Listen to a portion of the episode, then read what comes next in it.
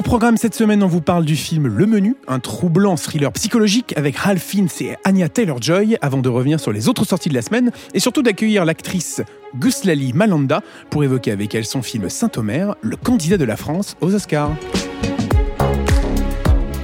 Bonjour à toutes, bonjour à tous et bienvenue dans Séance Tenante, le podcast des cinémas pâtés autour de la table. Aujourd'hui, l'équipe encore une fois au complet, on ne se quitte plus. Bonjour Robin. Bonjour. bonjour Gaël. Bonjour toi. Qui est, dé- qui est déjà hilar. Et bonjour Lisa. Salut Alexis Et on commence avec Le Menu, un film de Mark Mylod avec Ralph Fiennes, Anya Taylor-Joy et Nicolas Hoult. Dans quelle contrée ça nous emmène ça, Le Menu, Lisa? Eh ben écoute, ça nous emmène dans l'univers de la gastronomie de Oh. luxe. Avec euh, Ralph Fiennes qui incarne un chef euh, étoilé euh, qui va concocter un menu pour des riches Mhm. milliardaires. Les ultra riches, ouais. Voilà, et sur une île perdue. Et, et évidemment, on, on le devine dans la bande-annonce, tout ne va pas se passer comme il l'espérait. Et, on en- suit. Oh, pardon, je te coupe. Non, non, euh, Si, si. je, je t'en prie. Oh. Je t'en prie. Et on suit les péripéties, enfin, on, on suit du moins ce point de vue du personnage. De Anya Taylor-Joy, voilà, qui, euh, qui vient aussi avec Nicolas Hoult, qui fait partie du casting. Euh, on a une galerie de personnages très intéressante, assez diverses quand même. Après, je veux pas trop, trop en en dire, sinon ça serait gâcher euh, le plot Le twist, menu. euh, le menu, le plot twist du film.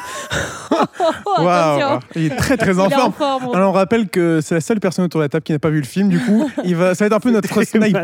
Non, mais en gros, euh, non, ce que j'ai trouvé intéressant dans le film, euh, c'est c'est sa photographie en fait. Ouais. C'est l'aspect thriller, très certes, beau, ouais. mais euh, c'est sa photographie qui, moi, m'a rappelé des. Alors, à un autre niveau, certes, mais qui m'a rappelé un peu l'aspect terne et froid de The Lobster, Mhm. de, de La Favorite, donc du coup de Yorgos Lantimos, hein, euh, forcément. Et, euh, et après son propos, forcément, qui s'attaque encore une fois bah, à des ultra riches. Et là, on peut euh, dérouler le tapis. Et on a eu Sans filtre dernièrement, bon, qui s'attaque d'une autre manière. Et voilà, le comparatif est peut-être pas le même parce qu'on parle d'une palme d'or et Ouais. là, on parle d'un d'un autre genre de film. Mais en tout cas, tous ces éléments font que The Menu est intéressant. C'est roboratif, c'est roboratif. Euh, Et pas bourratif comme le non, menu. non, non, mais Oh, vous êtes en forme, les C'était pour faire plaisir à Robin, il attendait que ça. non, il y a, il y a- ce que ce que tu dis euh, est, est très juste. Ça, ça joue beaucoup sur l'aspect fable, euh, Ouais. fable des riches. C'est le, le réalisateur a, a travaillé sur Succession et c'est sans doute pas une un, Un hasard. on va dire. C'est très stylisé, très très stylisé. Et je trouve que c'est c'est marrant. C'est peut-être aussi un peut-être un défaut du film de, de taper dans toutes les directions. C'est-à-dire que tu as une satire de, de, de- de l'obsession pour la, la, la food, enfin le- le- la gastronomie, on va dire, euh, euh, aujourd'hui. Tu as effectivement la, la fable sociale, tu as les nantis, euh, les ultra nantis euh, hollywoodiens Mhm, ou euh, tout à la fait. tech, etc.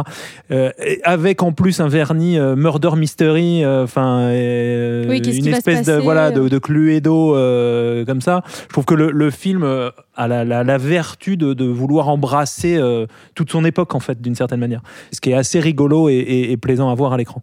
J'ajouterais aussi qu'il y a quand même Ralph Fiennes. Non mais ouais mais ça je suis d'accord avec toi, mais tellement d'accord avec toi.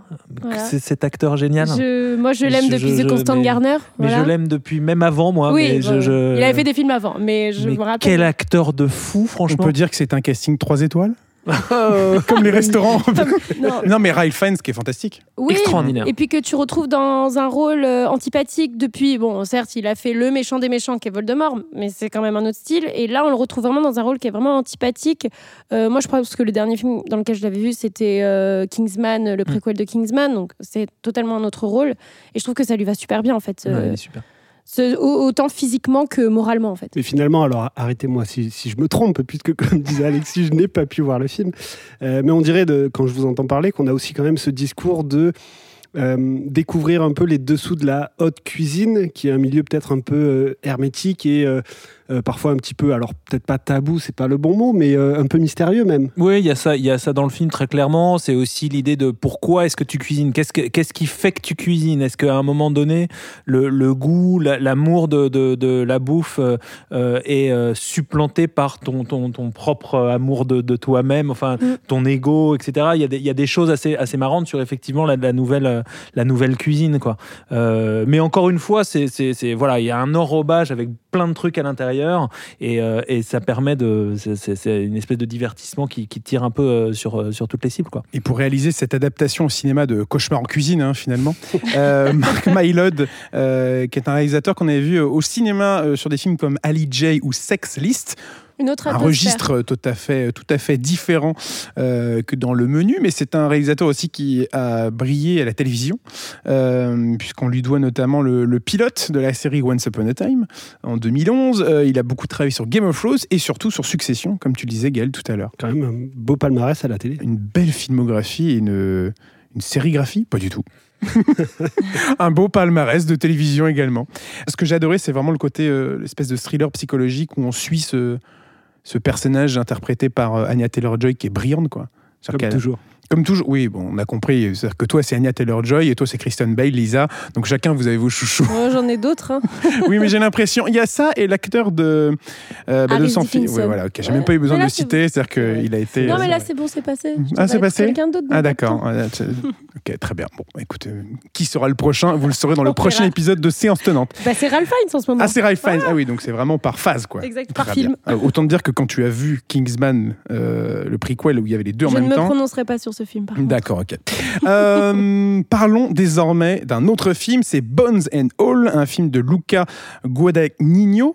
Est-ce que je dis correctement, Gaël? Fabuleux. Parce que tu es un ami proche, Ouais, donc je bah, préfère, bien sûr, me- je bien préfère vérifier. Avec euh, notamment Timothée Chalamet. Gaël, tu l'as vu? Oui. On en pense quoi de Bones and All On en pense que c'est un croisement euh, intéressant entre euh, sa veine euh, Call Me By Your Name. Euh, D'abord, c'est les retrouvailles de Luca Guadagnino avec son acteur fétiche euh, Timothée Chalamet Euh, Timothée Chalamet. Quoi Bang Bang, comme dirait Florence Pugh. Vous avez jamais entendu ça Si, Non. Florence Pugh qui appelle Timothée Chalamet, qui trouve qu'elle a un nom Ah, oui, ridicule parce qu'il a un nom français. Show, ouais. Ouais, c'est ça. Et elle l'appelle euh, Timothy Chalamet Bang Bang. Mais continue ton Donc- point, je t'en prie.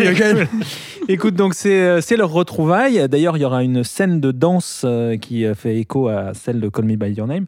Et euh, donc c'est euh, c'est un croisement entre Call Me By Your Name et, et, euh, et Suspiria, on va dire, puisque c'est l'histoire en gros de euh, d'une jeune fille qui euh, qui est mise à la porte euh, de son euh, de, son foyer par ses parents parce que cette jeune fille a des tendances cannibales.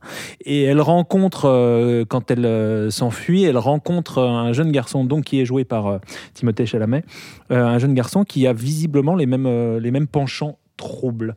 Ils décident de faire un bout de chemin ensemble et c'est euh, le road movie qui commence avec, euh, avec bon, bah, les- tout ce qu'on connaît maintenant depuis, euh, depuis des années, depuis les films de Romero et de voilà, c'est-à-dire d'abord l'apprentissage, comment, voilà, comment est-ce que les eaters doivent en fait se nourrir à, base de, chair humaine, la manière dont on tombe sur des types sur lesquels on n'aimerait pas tomber. Il y a une séquence avec des, rednecks notamment qui est super. C'est une espèce de, de voyage à travers les États-Unis, euh, un road movie, euh, à la fois horrifique, euh, une histoire d'amour, parce que c'est comme toujours chez, euh, comme souvent chez Guadagnino, c'est euh, c'est une histoire de première fois, euh, une première amour, première amour, mais aussi euh, première fois en tant que cannibale. All, d'ailleurs, est-ce que vous savez ce que ça veut dire? C'est intéressant le titre. C'est un jeu? Petit jeu. Voilà, c'est mon quiz. Alors, les gars, mon quiz. Eh bien non. Eh ben, euh, on apprend que chez les euh, cannibales, il y a ceux qui mangent juste la chair humaine, et puis il y a Mm. ceux qui mangent tout avec les os. Donc bones and all. Vous êtes peut-être en train de préparer votre sapin de Noël en, écoutant, en ce- temps- en écoutant cet En même épisode. temps, c'est pas plus mal qu'on le souhaite, sache euh, pas, parce que bon si on l'avait su, peut-être ça, ça aurait révélé quelque chose sur nous. Voilà. Rien à ajouter? C'est joliment fait, c'est très bonne bande son, Ah. très très bonne bande son, les 80s, euh, parfaitement euh, l'art du spotting musical comme toujours, et puis Timothée Chalamet, quoi. Comment lui résister? Qu'on retrouve donc dans un, dans un film un peu plus confidentiel avant une année 2023 pour lui qui s'annonce euh, assez monstrueuse, parce qu'on le retrouvera notamment dans Dune, deuxième partie, et dans Wonka. Mm. Des films qui auront, je pense, une autre ambiance que Bones and All, qu'on retrouve donc cette semaine au cinéma. Aussi euh, à découvrir dans les salles des cinémas pâtés cette semaine, le film de Maria euh, Schrader, She Said, sur euh, l'affaire MeToo, et le film de Roche Dizem, Les Miens. Et il est maintenant temps de parler de Saint-Omer, le nouveau film d'Alice Diop, pour lequel nous recevons son actrice principale, Gustali Malanda, qui est notre invitée. Bonjour, Bonjour, comment allez-vous? Très bien. J'imagine qu'à l'approche de la sortie du film, ça doit être un petit peu sportif de, répondre à toutes ces questions, de, voir un peu euh, tous ces journalistes, de, faire toutes ces projections Comment ça se passe pour vous? Oui, c'est, on est dans le rush, quoi. mais c'est un rush stressant, amusant, joyeux, émouvant. donc non, c'est ça fait partie de toute façon du jeu. euh, mais c'est vrai qu'on s'attendait pas à une telle, euh, un tel succès. Donc euh, tout le monde a envie de voir le film, tout le monde a envie d'en parler, c'est super. Et justement, ce, film-là, Saint-Omer, il raconte quoi du point de vue de, votre personnage notamment? Bah, Du point de vue de mon personnage, c'est compliqué parce que, du point de vue de mon personnage, c'est simple, il raconte mon procès. voilà, mais, euh, mais c'est un procès qui est vu euh, à travers les yeux du personnage de Rama, joué par Kaiji Kagame. Et, euh, donc on accède à mon personnage à travers le biais d'autres qu'elle. Ça, c'est plutôt particulier. Et Alice Diop disait en, interview récemment que vous aviez mis du temps à accepter ce rôle, qu'elle avait dû vous, convaincre au bout d'un certain temps, vous aviez enfin accepté de le faire. Euh, est-ce que vous pouvez nous expliquer un peu ce processus du moment où je vous présente le personnage et jusqu'au moment où vous dites bah, ok j'y vais? Bah, En fait, ça a commencé en, 2018 où euh, on a une amie en commun, euh, cinéaste. Et donc, je connaissais un petit peu Alice. On s'était déjà vu une, deux fois. Et en 2018, elle me parle qu'elle a assisté à un procès et que, que ça a bouleversé voilà, son existence et que euh, elle était peut-être en train euh, d'en faire un film, d'écrire quelque chose en tout cas. Et qu'elle avait pensé peut-être à moi, euh, peut-être qu'elle me recontactera. Enfin, on était resté sur une discussion très ouverte, très floue. Et le temps est passé, on a vécu la Covid, enfin tout ça. Et en 2020, j'ai reçu un mail et c'était le début des castings, le début des essais. Donc oui, c'est vrai que j'ai mis du temps à, à, partir du moment où elle m'a dit, elle m'a dit que elle voulait que le rôle soit me soit donné ben, j'ai eu euh, un moment, euh, je sais pas si c'est de la peur, mais c'est beaucoup plus de euh, ah ouais, ça va être rude, quoi. Ça va c'est un sujet lourd, c'est ça? ouais, ça va être âpre de, de se saisir de ça et de le faire à la Alice Diop ouais quoi. donc donc j'ai quand elle m'a dit c'est toi que je veux, j'ai mis Ouais, je crois que j'ai donné une réponse sous 72, 72 heures, quoi, un truc comme ça. J'ai vraiment réfléchi. Même si je savais que j'en avais envie, il fallait, euh, il fallait assumer pleinement la responsabilité du rôle parce que le film reposait là-dessus. Sur cette dramaturgie-là du procès et de cette, de cette histoire qui a réellement existé. Donc, euh, on est vraiment, on n'est pas que dans la fiction-fiction. Mais justement, c'est là où c'est intéressant, euh, Saint-Omer, c'est que c'est un film inspiré d'une histoire vraie, il y a quand même une part de fiction. Comment, en tant qu'actrice, on arrive à, s'approprier un rôle qui est certes euh, ancré dans la réalité et en même temps euh, lui apporter cette part de fiction? Bah, on s'attache déjà au scénario qui est très écrit. Euh, enfin, en tout cas pour ma partie, euh, mhm. j'avais pas beaucoup, euh, je n'avais même pas le droit à l'improvisation. Mhm. le texte, c'est pratiquement le verbatim du procès, donc il fallait respecter un texte à la lettre à la liaison près, d'ailleurs, comme beaucoup de gens le remarquent. Mais je fais pas toutes les liaisons non plus parce que sinon ça rendrait le personnage beaucoup trop bizarre, justement beaucoup trop fictif. Euh, mais donc, euh, comment on fait ça? Ben, On fait ça en à un moment donné, moi, j'ai navigué entre euh, le réel, donc me documenter sur l'affaire, mais très vite, en fait, ça m'a dérouté, ça m'a fait faire des cauchemars, ça m'a, ça m'a emmené dans une voie totalement psycho. Donc j'ai donc j'ai eu un moment un peu de, presque de rejet de, la vraie histoire, quoi. Euh, et donc je me suis concentrée tout de suite, très très vite, sur le, scénario, écrit par euh, Amrita David, euh, Marianne Diaye et, Alice Diop. Donc finalement, la fiction m'a sauvée d'une certaine forme de, d'imitation ou de tenter de savoir exactement comment parlait cette femme, comment elle était perçue, rencontrer les gens qui l'ont connue, tout ça, je n'ai pas, je n'ai rien fait de tout ça. Euh, rien. Je l'ai pas, pas souhaité la rencontrer, je n'ai, je n'ai pas demandé. Je sais pas si ça aurait été possible, mais je l'ai pas demandé. Mais c'est vrai que deux semaines avant de tourner, j'ai eu un moment de panique parce que j'étais tellement concentrée sur la fiction, je m'étais tellement préparée à respirer le texte, tout, enfin voilà, que euh, euh, j'ai appelé les équipes et j'ai fait mais j'ai même pas demandé le dossier, euh, il faut que je vois le dossier. le réel, deux semaines avant d'aller à Saint-Omer, j'ai paniqué du le, réel me semblait me manquer quoi pour l'interpréter et donc j'ai vraiment eu un instant de panique totale et, et quelques heures après Alice m'appelle et on a discuté et elle a eu des mots très justes où elle m'a dit non mais t'es prête et puis de toute façon, c'est un personnage, Laurence Colli. Et tout d'un coup, ça m'a ramené à, mais oui, euh, oui. Donc, euh, concentrons-nous sur le personnage. Voilà. Je sais pas si je réponds à la question. Ah, si, si, tout à fait. Très intéressant. Moi, moi, pour rebondir justement sur cette question, ce qui est intéressant, c'est qu'il y a le réel, euh, mais à côté du réel, il y a le texte d'Alice Diop et il y a en plus le système de mise en scène, qui est un système hyper, hyper cadenassé. Euh, puisque c'est des, plans séquences.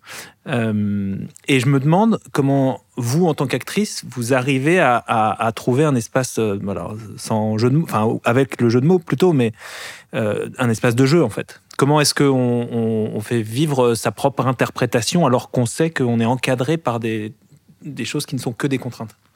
Oui, en plus, moi j'ai une contrainte dans la contrainte, c'est-à-dire déjà, euh, à l'intérieur du décor, moi j'ai mon décor, c'est-à-dire que j'ai vraiment quelques mètres carrés de jeu. Euh, et, tous les protagonistes autour de moi, euh, tous les autres acteurs, actrices, les figurants et figurantes, ont aussi leur place à l'intérieur de, cette, de ce huis clos qui est la salle d'audience. Donc, très vite avec Alice, D'ailleurs, c'était assez drôle parce que on avait prévu de se voir, je sais plus, sur 10, 12 séances. Puis finalement, on n'en a fait que deux de répétition, parce que très vite déjà il fallait conserver euh, euh, une part de il fallait pas m'épuiser le texte, j'allais l'apprendre. J'ai plutôt une bonne mémoire, donc j'étais pas du tout inquiète. Euh, mais il fallait garder ce presque comme une première fois, presque comme si j'arrivais vraiment pour la première fois dans mon propre procès. Ça, ça a été tout de suite là quelque chose qu'on s'est dit ça très vite avec Alice, qu'on n'allait pas faire dix répétitions, que ça servait pas à grand chose.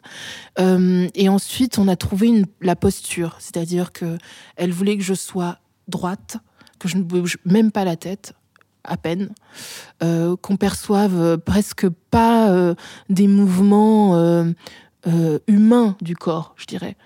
mais il fallait une diction, une, attention précise au texte, qui fait qu'en fait, moi, mon vrai terrain de jeu a été à l'intérieur de chaque phrase d'y apporter, même si c'est de manière presque imperceptible, des vagues d'émotions, des moments de colère, des moments. Euh, donc mon, jeu à moi, euh, là où j'ai pris le plus de pas de plaisir, mais de disons de où j'ai vraiment euh, appris, aimé, jouer. C'était à l'intérieur de ça. C'est comment, en étant statique, en disant un texte de manière à la Duras, comme dirait Alice, franchement. Euh, trop dur, quoi, l'indication. Euh, comme si, voilà, lire un texte comme, euh, comme lire un roman de Duras. Donc on est dans, dans cette voie un peu, un peu raide, en fait, finalement. Mais où la violence doit apparaître, quoi, parce que c'est un texte d'une violence inouïe. Euh, le texte de Laurence Colli, le texte de mon personnage. Et parfois, je le réalisais, parfois, je ne réalisais plus parce que ça devenait mes mots. Mais c'est un texte d'une violence inouïe. Donc, euh, il fallait être euh, très, très, très, très vigilante à, à respecter cette parole-là. Donc, l'espace de jeu hyper contraint. En plus, ce qu'il faut savoir, c'est que tout le monde était là tout le temps. C'est-à-dire qu'il n'y a pas un moment où, quand je parle, je n'ai pas tout le monde autour de moi. Les flics, les, euh, les jurés, euh, tout le monde, tout le monde. On n'a pas du tout fait euh, que la caméra sur moi et, le, et je fais semblant de parler à la juge, par exemple. Tout le monde était là tout le temps. Donc, moi, j'étais à la frontière du théâtre et du cinéma. Voilà. Donc, ça, c'était fort. Ouais. Ça, c'était, ça, c'était aussi fort et plaisant. Parce que justement, pour rebondir euh, sur ce que vous venez de, nous dire, euh, lors du tournage, vous avez à chaque fois euh, fait les séquences de procès dans leur globalité, sans forcément faire des petites scènes. On, sent par rapport à la mise en scène, notamment qu'on voit, il y a beaucoup de plans fixes, longs, de, même de, personnes qu'on entend sans qu'ils soient forcément filmés. Est-ce que vous pouvez nous parler un peu de ce genre du coup de mise en scène que vous avez ressenti lors du tournage? Bah, c'est après coup ou euh, même sur le coup, on s'est rendu compte que c'était très très, très, très, très dur. Pas en termes de difficulté euh, d'acting, mais c'était éprouvant, quoi. C'est vraiment euh, par la violence du texte, parce qu'il s'y joue, et comme vous le dites très bien, c'est-à-dire que quand on est, par exemple, sur Salimata qui joue ma mère, et qu'elle m'entend, ben moi je parle vraiment, je suis vraiment à côté d'elle. Donc on est vraiment dans une situation où euh, elle, elle, elle m'a à côté, euh, elle a sa fille à côté qui raconte, euh, qui raconte ça. Donc on est dans une émotion très très très forte. Quand Aurélia Petit me donne la réplique, elle me la donne vraiment. Il n'y a eu aucun moment où on a été en dessous. On aurait peut-être dû d'ailleurs pour un peu s'économiser, mais on n'y arrivait pas de toute façon parce qu'on était tellement accaparé par ce dispositif créé par, par Alice que les, les, on a fait deux, trois prises. À chaque fois, les deux, trois prises, on est à fond, quoi. On, on joue vraiment parce que on sait que ça va être euh, un plan séquence et que et qu'on sait que voilà, faut que tout le monde soit. Et je pense que les figurants et les figurantes aussi ont été. Tout le monde a été éprouvé à un endroit de tel que euh, que je qu'on a été un, un vrai procès, mais avec le dispositif du cinéma, donc dans quelque chose d'encore plus euh, d'encore plus comment dirais-je euh, incisif quoi. Et euh, donc euh, je sais plus vraiment la question initiale, Mais mais écoutez, c'est euh, exactement euh, oui, ce qu'on ressent d'ailleurs à l'écran. On sent que c'est quelque chose de d'intense. Ouais, c'était très très intense. Il n'y a pas un moment où on n'a pas craqué les uns et les autres. Que ce soit l'équipe technique, les acteurs, les actrices, les figurants et les figurantes. Et c'était d'un très très haut niveau de jeu, quoi. Très très haut niveau. Parce que pour tenir tout ça, franchement, euh, entre Robert Cantarella, qui joue le procureur, euh, entre Valérie Dréville, la juge, Aurélia Petit, Xavier Mali, Salimata, euh, on est dans quelque chose de, de tellement puissant qui se joue que ouais, c'était d'un très haut niveau de, de jeu. Ça devait être difficile du coup de garder cet immobilisme dont vous nous parliez et de pas pouvoir s'exprimer peut-être avec le corps également. Euh, est-ce que c'est une pression qui est contenue du coup et qui peut pas vraiment s'échapper ou est-ce qu'au contraire ça aide à, s'apaiser et à, jouer juste avec le... Enfin jouer c'est peut-être pas le bon mot mais juste à délivrer le texte de la façon dont vous le vouliez? Ouais, ouais, ouais, ça m'a vraiment aidé. En fait, c'est euh, c'est très intéressant cette position parce que parce que finalement, bon déjà, je l'ai très vite adoptée. Et puis en plus, euh, quand je me lève, je re- regarde qu'une seule personne, c'est la présidente, la juge. Donc finalement, de rester statique, ça me permettait de, tenir son regard. Parce que si j'avais bougé comme ça, c'est très dur de tenir un regard, re- un regard tout en bougeant son corps. Donc je, je crois que, enfin Alice avait en tête un tableau de Vinci, euh, la ferronnière. Et ben voilà, bon bah euh, tu joues la ferronnière quoi, donc euh, tu joues un tableau. donc euh, donc euh, ça m'a vraiment aidé moi pour le texte, vraiment.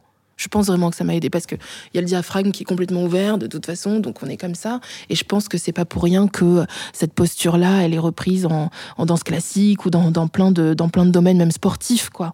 Euh, Dans le tir aussi, euh, c'est des choses là. Le statique euh, permet une liberté à un endroit. Ouais ouais. Et là, en l'occurrence pour moi, c'était euh, c'était dans le texte. La question, au fond, euh, est, est du procès original, euh, mais du film d'Alice. C'est la question de la vraie culpabilité de Laurence ou de Fabienne. euh, qui donc aurait, euh, je ne sais pas si on l'a dit, mais qui, aurait laissé son, euh, laissé son, abandonné sa, fille à la mer, et la mère aurait, aurait noyé en fait la fille. Est-ce que vous, quand vous lisez le scénario d'abord, est-ce que vous, vous avez une idée euh, sur ça? Est-ce que vous vous faites une idée sur cette culpabilité, sur ces circonstances atténuantes? Est-ce que le tournage va modifier l'idée que vous avez euh, sur Laurence? Bah, la première fois je, lis- je lis le scénario, je le, je euh, commence à le lire et j'y arrive pas quoi. Je-. Enfin, j'étais dans un moment où en fait je me suis dit non mais il faut vraiment que je prenne le temps de le lire dans un cadre qui soit un cadre où je suis prête à le lire. Et quelques, euh, je sais pas, peut-être une semaine avant le premier essai euh, de casting, euh, j'arrivais toujours pas à lire, donc j'en parle à une copine qui est comédienne de théâtre et qui me dit bon bah si tu veux on le lit ensemble à haute voix. Et donc on le lit ensemble à haute voix du début à la fin. Je ferme le scénario, je la regarde et je dis mais je fais c'est pas possible. C'est on est dans quelque chose de tellement dans l'horreur quoi. Donc la première impression que j'ai moi c'est que je suis horrifiée. De par ce qui se dit, de par ce qui se joue, de, par le fait qu'on est à la fois dans la manipulation, puis dans l'émotion, puis dans, puis dans la maîtrise de soi, puis dans le total désespoir. Donc très vite, euh, bizarrement, contrairement à d'autres euh, d'autres acteurs ou actrices, moi j'ai pas du tout cherché à comprendre le pourquoi, le euh, est-ce qu'elle l'a vraiment fait comme elle l'a dit, tout ça. C'est presque des questions qui me sont même pas venues, quoi. Parce que, parce que moi, j'étais fascinée par le récit qu'elle en fait. J'étais, fascinée par ce récit-là. J'étais pas fascinée du tout par elle. Elle, elle m'a hantée. J'en ai fait des cauchemars pendant un an et demi. C'était plutôt une figure de, de répulsion euh, euh, dans, dans l'inconscient que j'avais quand je, quand je dormais, quoi. Donc, euh, mais en revanche, son récit m'a vraiment euh, obsédée, quoi.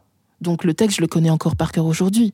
Ça, c'est vraiment un texte qui m'a euh, qui m'accompagnait tous les jours, euh, que euh, la moindre phrase, j'y mettais un du symbole, j'y mettais une, une gravité. J'arrivais pas à me sortir de la tête que que cette que ce personnage avait pu être euh, léger, avait pu rire, avait pu sourire un jour. Donc j'étais dans quelque chose de très avec le avec le texte de très sombre en fait. Et ça m'a permis, je crois, d'apporter une certaine part, euh, bizarrement, d'humanité, de pas chercher euh, le pourquoi du comment. Parce que de toute façon, moi, je, la joue elle, donc euh, elle, elle sait pas. Ou alors, si elle sait, c'est tellement enf- enfoui qu'elle qu'elle qu'elle peut pas l'exprimer. Donc, si moi, je partais déjà avec des certitudes de elle l'a fait pour ça, parce qu'à tel moment c'était ça, je, je pouvais pas interpréter le personnage tel que Alice le voulait. J'étais dans autre chose là, j'étais pas proche d'elle, proche du personnage, j'étais dans le de l'autre côté quoi.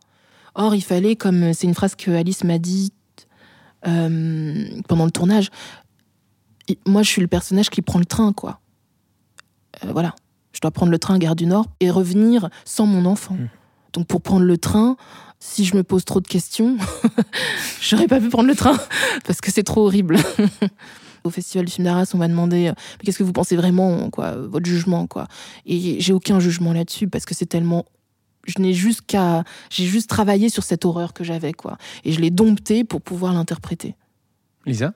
Oui, non, moi je, voulais revenir aussi sur, euh, sur, Laurence. En fait, euh, le, personnage que vous interprétez, on le sent très seul, euh, que ça soit dans son récit, quand elle raconte peut-être les raisons qui l'ont poussé à, à avoir ce geste-là, et même au niveau de la mise en scène, vous êtes seul dans le cadre.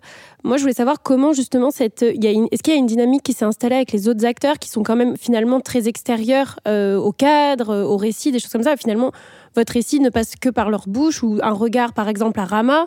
Comment vous avez travaillé cette dynamique tous ensemble? Bah, euh, vous les trouvez éloignés, mais en fait, moi, ils sont très proches. Déjà, on Mhm. est dans le même décor. Mhm. Euh, donc, les jurés, les, les jurés sélectionnés, ils sont tout de suite à ma gauche.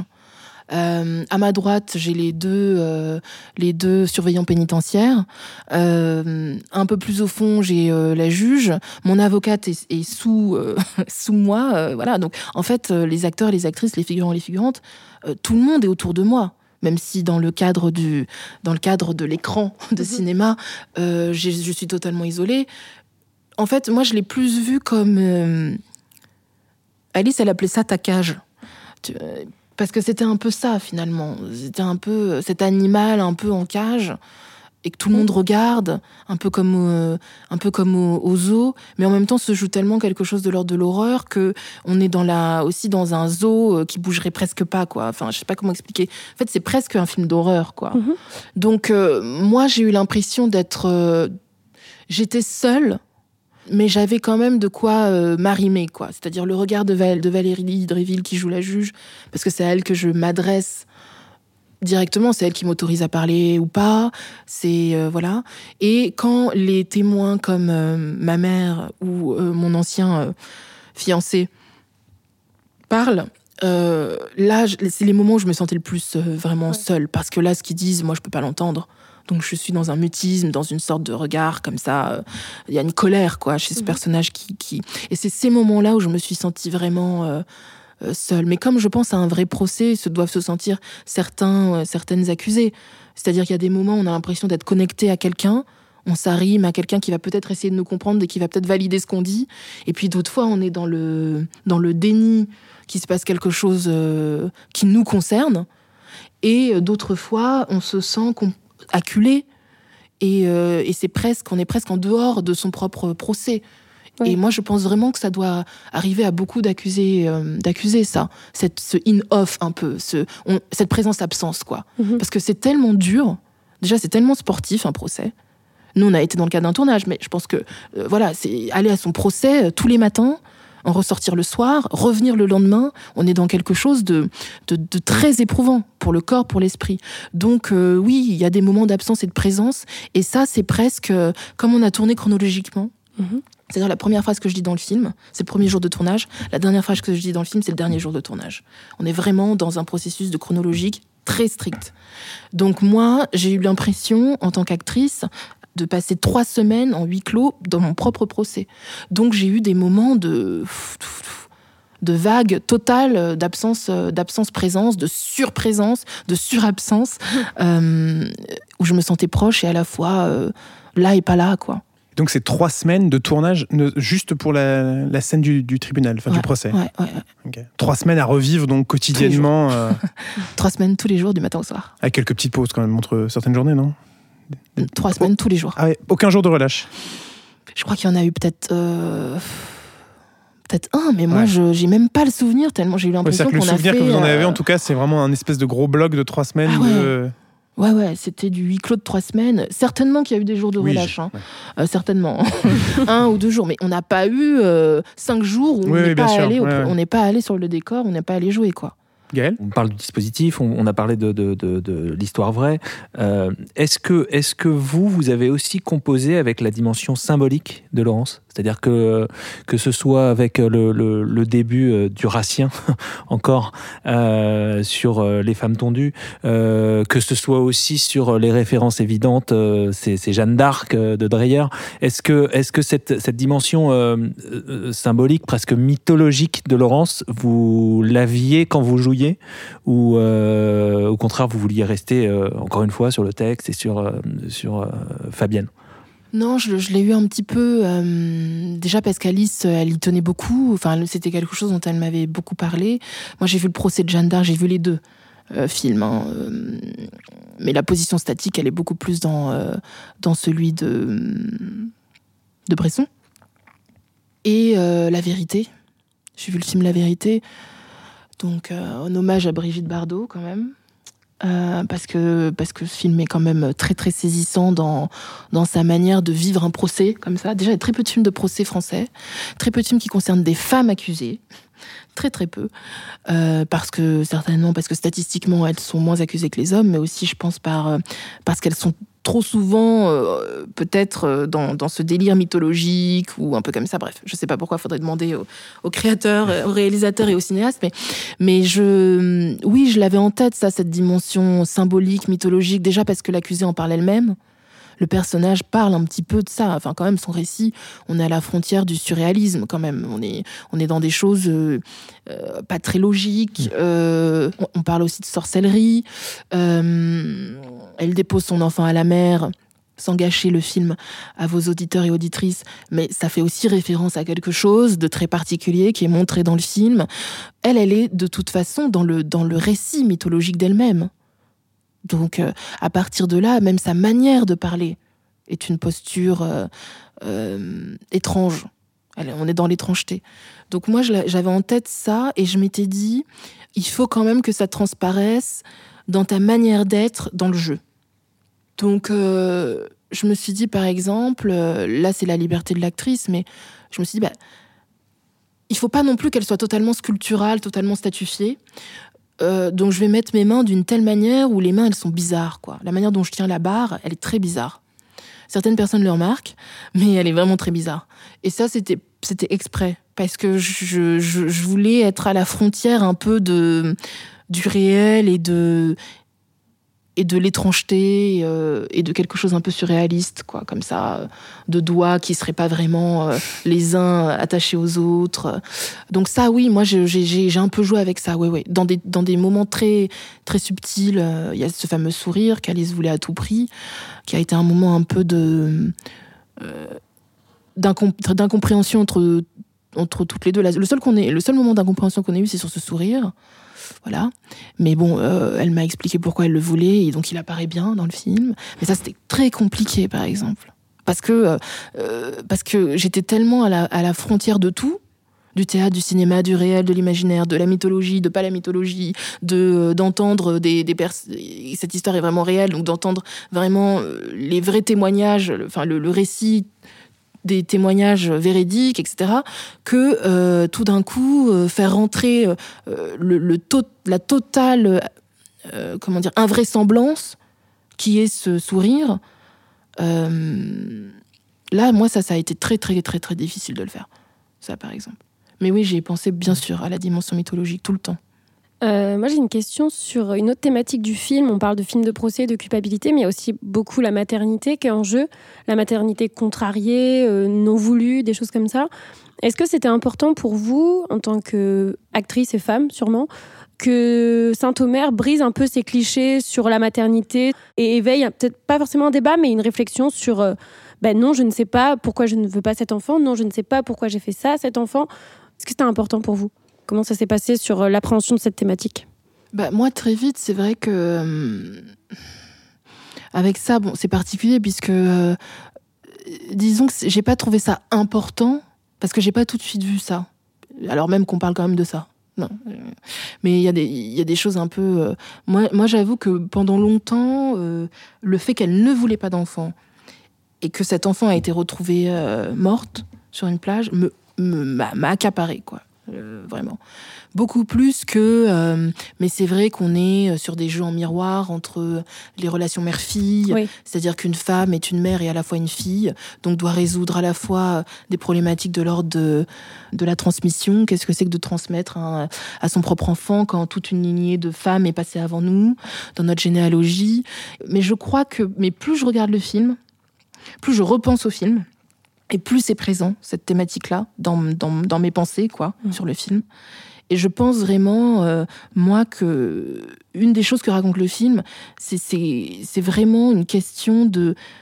On entend souvent euh, patriarcat versus matriarcat, mais en fait, le matriarcat, ce serait quoi, quoi? Le début d'une société matriarcale.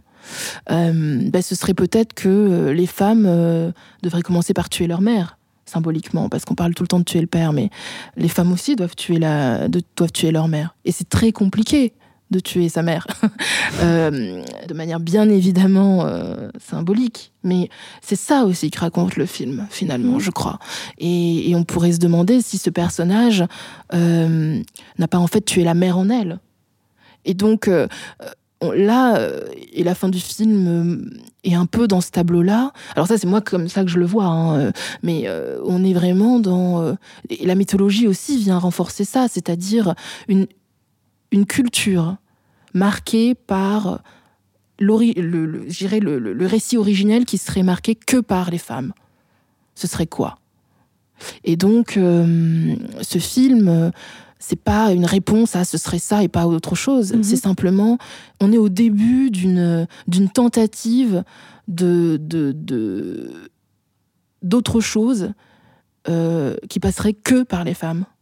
Et pour ça, il faut euh, euh, il faut sa part de, de, monstruosité et, sa part de réconciliation. Et peut-être pour terminer sur une, sur une question plus légère dans le sens où...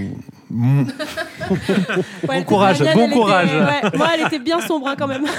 plus légère dans le sens moins lié avec la, avec la thématique du film, mais, mais plus sur le, votre ressenti par rapport à l'accueil qu'il a, ce film, euh, à la à la, popularité grandissante qu'il a à l'approche du film. Il est passé dans les festivals. Aujourd'hui, il est, le candidat de la France à la prochaine cérémonie des Oscars. Euh, comment vous vivez, vous, cette expérience-là qui est, j'imagine, inédite pour vous euh, de, Saint-Omer et, son accueil auprès du public, des, festivaliers du monde entier, de la presse et j'en passe? Ben, Je suis très, très, très euh, heureuse et, et, je me dis, mais en fait, ce qui est intéressant avec ce film, c'est qu'il arrive à un moment où, euh, bien évidemment, euh, les problématiques euh, du rapport de notre société aux femmes, au féminin, euh, euh, est très, très, très, ces problématiques-là sont très présentes. Mais c'est un film qui, en y montrant sa part la plus répulsive, je dirais, arrive malgré tout à complètement. Enfin, il y a énormément de gens qui, qui adhèrent au film, quoi. Je l'ai, je l'ai accompagné en Corée, en Espagne. Là, je vais l'accompagner euh, en Afrique du Nord, en Arabie Saoudite, en Israël. Et toujours, enfin, le public, c'est, fou comment il, ça parle au trip des gens, quoi. Il y a un truc qui se passe euh, euh, de très très fort là, là-dessus. Et en fait, aux gens, même les moins, je dirais, je pense qu'il y, a une- part de sidération aussi, quoi. Et d'apnée un peu en voyant ce film. Parce qu'avant tout, c'est ça qui est très fort, enfin moi ce que je trouve très fort dans ce film, c'est que euh, on est quand même dans un film de procès, tout en n'y étant pas vraiment. Donc ça entraîne les gens dans une sorte d'objet comme ça, euh, un peu qui prend en haleine et qui est en même temps euh, euh, un peu romanesque aussi, mais en même temps très contemporain. Donc c'est très bizarre tout ça. c'est très bizarre, mais en tout cas oui, je suis très heureuse de, de l'accueil du film, sachant qu'il est toujours pas sorti. Donc donc j'espère que ça va continuer dans les salles. Ça c'est ce qu'on peut espérer le plus. C'est tout ce qu'on lui souhaite. Saint-Omer, Merci. ça sort cette semaine au cinéma, dans les cinémas pâtés, bien naturellement. Merci beaucoup, Gouslaji Malanda, d'avoir été avec nous autour de la table pour parler du film. Mais merci à vous. Merci beaucoup. Merci. Merci. Gaël, Robin, Lisa, pourquoi faut-il aller voir les films cette semaine au cinéma? On commence par le menu. Lisa, pourquoi faut-il aller voir le menu cette semaine sur grand écran? Pour euh, sa- la photographie du thriller et l'atmosphère. Gaël Ah, J'ai eu peur que Lisa me pique euh, J'ai Ralph Fiennes. calculé, t'inquiète. Donc je- moi, j'y vais pour Ralph Fiennes. Et moi, je dirais, comme Robin ne l'a pas vu, je vais piquer la bonne raison qu'il aurait utilisée, c'est-à-dire pour Anya Taylor-Joy, qui est me connaît bien. génial dans le film, comme à son habitude. Euh, Saint-Omer, pourquoi faut-il aller le découvrir au cinéma cette semaine, Robin? Euh, pour le choix de mise en scène euh, très audacieux. Gaël Pour les deux actrices qui sont euh, vraiment, vraiment très impressionnantes. Elisa? Euh, moi, je dirais pour la thématique de la maternité que ça questionne. J'ajouterais pour l'aspect huis clos du procès, qui est tout à fait brillant. Et pourquoi faut-il aller voir Bones and All, Gaël? Pour les retrouvailles entre Luca Guadagnino et Tim- Timothée Chalamet, pardon. Tu vois, on a du mal. hein. Ça, je suis, non, mais je suis ému. Ah, tu- c'est c'est ça, c'est c'est vraiment. Et avant de conclure cet épisode, un petit message pour vous rappeler que le 4 décembre, le dimanche 4, euh, on aura la grande journée des enfants dans les cinémas pâtés, avec plusieurs avant-premières, dont le chapeauté de La Dernière Quête, le nouveau film animé des studios DreamWorks, mais aussi Patty et la colère de Poséidon, un film d'animation français, et enfin, en film de patrimoine, E.T. l'extraterrestre de Steven Spielberg, à redécouvrir au cinéma sur grand écran. Merci beaucoup à vous trois d'avoir été autour de la table pour ce riche programme des sorties du 23 novembre. Merci Robin, Merci Alexis. merci Gaël Merci, Alexis. et merci Lisa. Merci, Alexis. Oh là là, vous êtes une sympathie aujourd'hui. Merci beaucoup euh, à toutes et à tous pour votre écoute et votre fidélité. Prenez soin de vous et à très bientôt au cinéma. Après, c'est du texte, on a juste à lire. Quoi. Puis je peux vous dire, c'est bien écrit.